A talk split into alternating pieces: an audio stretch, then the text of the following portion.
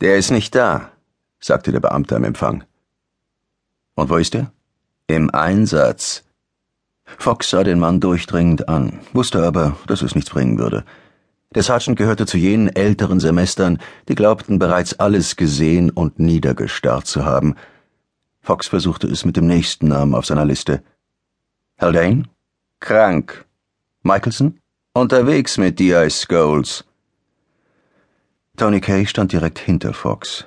In der Sekunde, in der die Worte seinen Mund verließen, wusste Fox bereits, was sein Kollege sagen würde. Die wollen uns doch verarschen.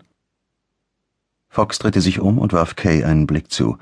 Die Neuigkeiten würden im Revier die Runde machen. Aufgabe erledigt.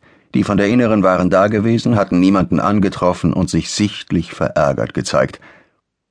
Der Beamte am Empfang verlagerte sein Gewicht von einem Fuß auf den anderen und hatte alle Mühe, seine Zufriedenheit über den Verlauf des Gesprächs nicht zu stark raushängen zu lassen. Fox nahm sich einen Moment Zeit, um die Umgebung eingehend zu mustern.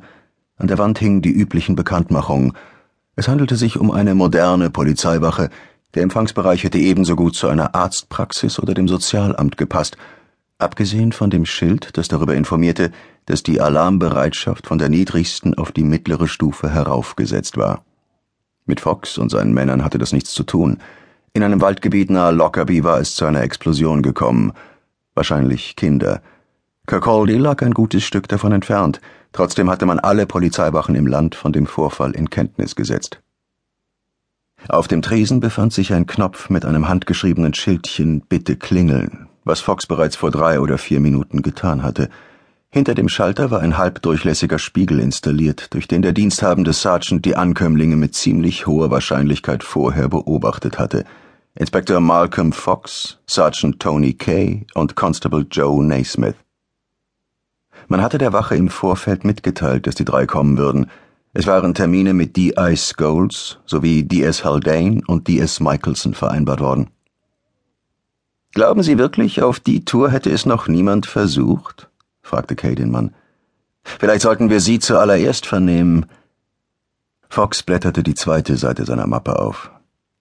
Was ist mit Ihrer Vorgesetzten, Superintendent Pitcatley? Noch nicht da. Kay sah demonstrativ auf die Uhr. Besprechung im Präsidium. Joe Naismith, rechts von Fox, schien sich dagegen mehr für die auf dem Tresen ausgelegten Broschüren und Faltblätter zu interessieren. Fox gefiel das. Es zeugte von Selbstvertrauen, von der Gewissheit, dass die genannten Personen so oder so vernommen werden würden. Die internen Ermittler waren mit dieser Art von Verzögerungstaktik bestens vertraut.